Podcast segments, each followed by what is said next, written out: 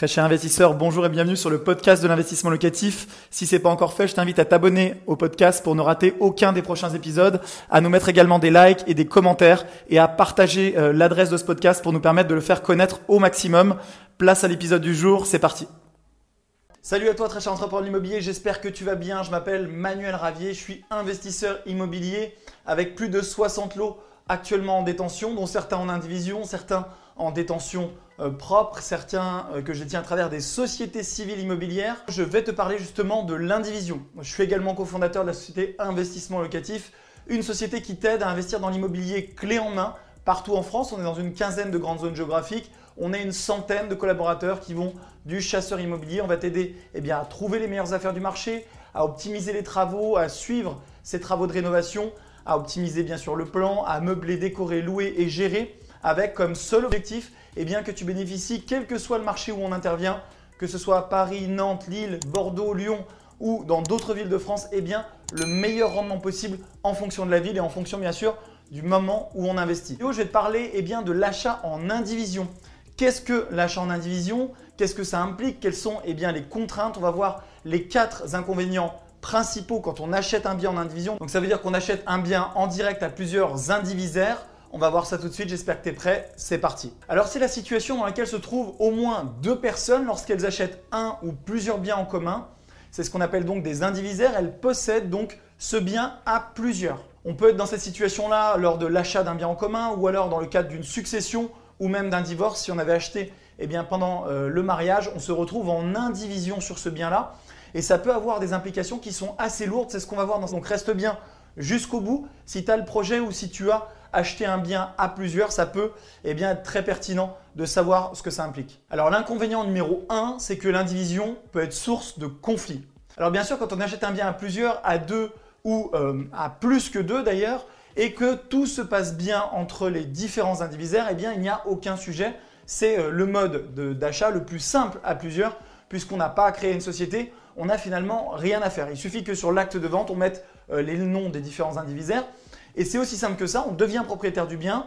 Euh, la vraie question, c'est ce que ça va impliquer juste après. La première question, c'est euh, quels sont les codes-parts de chaque indivisaire? Il faut savoir que chaque indivisaire devient propriétaire en fonction de l'argent qu'il a investi dans l'achat.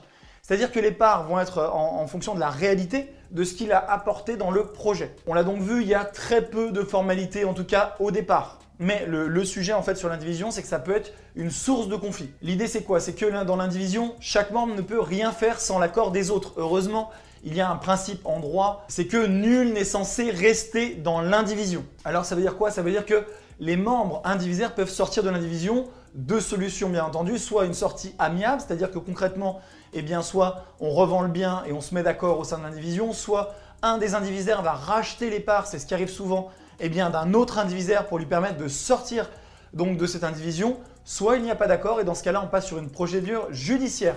Ça va se passer au tribunal de grande instance et donc c'est le tribunal qui va euh, vendre le bien en question et chaque euh, indivisaire va récupérer eh une partie du bien en fonction de sa cote-part dans l'indivision. Enfin, sachez qu'en cas de décès d'un des indivisaires, c'est ce que dit souvent mon notaire, si un des indivisaires a la mauvaise idée de mourir, eh bien, les autres indivisaires n'ont aucun droit sur les parts donc, du, défunt.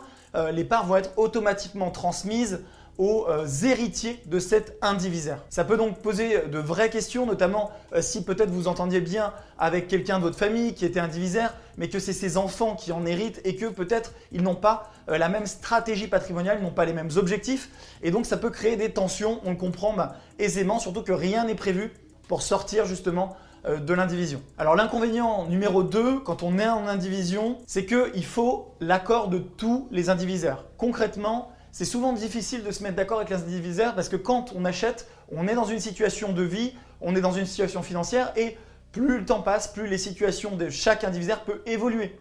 À la hausse comme à la baisse, on peut avoir différents besoins. On comprend aisément que euh, vous avez acheté avec euh, votre conjoint par exemple, le jour si c'est le cas malheureusement où vous vous séparez, eh bien on peut avoir des objectifs différents. Peut-être que votre conjoint va vouloir revendre le bien sujet à l'indivision pour un autre projet immobilier. peut-être qu'il va avoir des besoins financiers. Et on comprend que les, intérêts peuvent ne pas être alignés et que les indivisaires peuvent ne pas s'entendre. Or, dans le cas d'une indivision, chacun a les droits sur la totalité donc de l'indivision, ce qui veut dire qu'il faut absolument se mettre d'accord. La plupart des décisions doivent être prises à l'unanimité, sauf exception. Et il faut savoir également que chaque indivisaire est responsable des dettes de l'indivision à hauteur bien sûr de sa quote-part dans l'indivision. C'est ce que je disais donc euh, un petit peu plus tôt, c'est que tant que tout va bien, euh, voilà, c'est simple. Mais si les choses se compliquent dans les relations entre les indivisaires, et euh, on sait que bah, quand on parle de relations humaines, quand on parle de relations de business, ce qui est vrai à un instant T n'est pas forcément vrai dans le futur. Donc attention, soyez très prudents. Et l'indivision, moi je la conseille uniquement dans des cas très précis. C'est-à-dire si vous achetez avec des membres de votre famille où il y a une pérennité, un alignement peut-être euh, des intérêts. Si on est euh, dans le cas avec des gens qui se connaissent depuis très longtemps et qui s'entendent bien, mais attention, ne créez pas d'indivision avec le premier venu, avec un ami euh, qui est un ami depuis peu de temps et où vous pensez que ça va bien se passer parce que parfois les gens vont révéler leur vraie nature par la suite. Donc méfiez-vous toujours de ce qui paraît simple au départ parce qu'il y a effectivement très peu de formalités au départ et une transparence fiscale de ce qui peut être beaucoup plus complexe euh, quand les choses se corsent. Donc toujours prévoir les choses, prévoir le pire pour que bah, si malheureusement euh, la situation se présente, eh on puisse en sortir tous par le haut. Enfin, le troisième point avec l'indivision, c'est que c'est un caractère provisoire. L'indivision est provisoire et ça peut poser de vrais sujets. Si un des indivisaires eh bien, souhaite vendre sa cote-part, personne ne peut s'y opposer. C'est-à-dire que, euh, bien sûr, les autres co-indivisaires auront un droit de préemption sur sa part, euh, mais rien ne peut empêcher un indivisaire justement de vendre.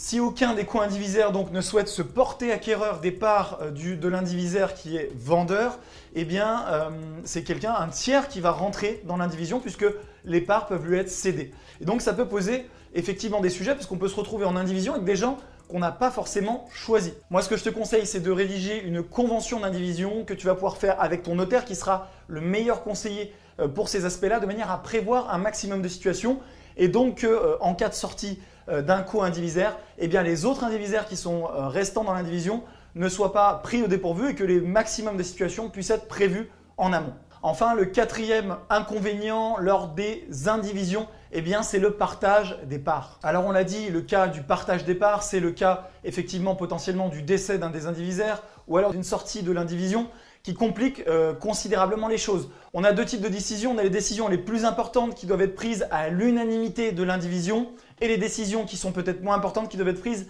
aux deux tiers de l'indivision. On comprend euh, aisément que c'est assez compliqué puisque c'est des conditions qui peuvent être euh, très restrictive, donc il faut que tout le monde soit d'accord. Encore une fois, euh, moi, ce que je voulais te dire là, c'est attention parce que bah, là, tu vas te dire aujourd'hui, euh, je m'entends bien avec ma conjointe, je m'entends bien avec mon ami, je m'entends bien potentiellement avec un, un, enfant, un jeune enfant de ma famille qui a, je ne sais pas, 20 ans, 25 ans, mais les choses peuvent évoluer. On le voit malheureusement dans les drames familiaux quand on parle de séparation, ou même si par exemple vous avez un enfant qui aujourd'hui est tout juste majeur, n'a peut-être pas encore fait sa vie avec un conjoint, si demain il est en couple avec un conjoint, euh, le, sujet de la transmission du patrimoine est un vrai sujet parce que, en fait, dans beaucoup de familles, on se retrouve euh, à avoir un conjoint avec qui on ne s'entend pas nécessairement, donc c'est pas grave puisque euh, c'est pas à nous de vivre avec, hein, c'est notre enfant qui l'a choisi. Mais le problème en fait dans tout ça, c'est que quand il influence sur des décisions patrimoniales, eh bien ça peut être bloquant si on ne s'entend pas parce qu'on avait la confiance et on faisait confiance euh, de cet enfant-là. Mais malheureusement, s'il est mal conseillé, s'il est conseillé par un conjoint euh, dont on ne partage pas forcément les points de vue, eh bien ça peut créer des situations de conflit. Donc moi, ce que je vais te conseiller au maximum, sauf cas exceptionnel, c'est d'essayer d'éviter les indivisions et de passer par des sociétés civiles immobilières où tu vas pouvoir prévoir énormément de choses, énormément de clauses. Et d'ailleurs, ça va rassurer la banque. La banque, quand tu achètes avec ton conjoint direct, bon, l'indivision est assez logique, il n'y a aucun euh, sujet pour le financement. En revanche, si tu te mets en indivision avec un ami, quelqu'un qui n'a pas de lien euh, direct familiaux avec toi, eh la banque, ça ne va pas la rassurer parce qu'elle sait que l'indivision, justement, est beaucoup plus contraignante en termes de prise de décision. Donc elle va souvent bloquer beaucoup plus sur le financement. Alors qu'une SCI, euh, eh on peut prévoir plus de clauses et donc on sait que c'est beaucoup plus souple et qu'il y a de fortes chances que les choses étant prévues par justement les statuts de la SCI, eh bien les choses se passent mieux dans le futur que ce soit lors de la revente du bien, lors de la transmission des parts, surtout si les statuts ont été bien rédigés et bien entendu en accord avec ton notaire. Maintenant, si tu souhaites euh, vraiment investir en indivision parce que tu te dis que euh, fiscalement c'est plus simple qu'en termes euh, de gestion Demain, eh bien, c'est beaucoup plus simple puisqu'il n'y a pas de gestion. Alors que dans une SCI, tu vas devoir faire des bilans comptables. Ça va être beaucoup plus compliqué et coûteux. C'est-à-dire que chaque année, tu vas devoir passer par un expert comptable. Pour la rédaction des statuts, ça va coûter également de l'argent. La fiscalité, bon, là, on a plusieurs cas. La SCI transparente fiscalement ou euh, la SCI qui va être dite à l'IS, donc qui a de nombreux intérêts. Mais on sait que l'indivision également peut être très très intéressante, surtout si tu la couples au statut du LMNP réel, puisque tu peux être en location meublée par exemple avec ton conjoint et exploiter les biens en location meublée et faire des déclaratifs qui va te permettre, eh bien tu le sais, de gommer tes impôts pendant une dizaine d'années minimum selon les opérations réalisées. Alors si tu souhaites quand même donc acheter en indivision pour bénéficier de tous ces avantages-là, moi ce que je vais te conseiller, c'est de te rapprocher de ton notaire pour faire une convention d'indivision. Une convention d'indivision qui va être valable pour 5 ans et qui peut après se renouveler et qui va permettre donc de euh, préserver beaucoup plus facilement les intérêts de chacun en fonction des clauses et de toutes les euh, situations que tu vas prévoir avec ton notaire qui sera ton meilleur conseil là-dedans en fonction donc de l'évolution patrimoniale, financière, etc.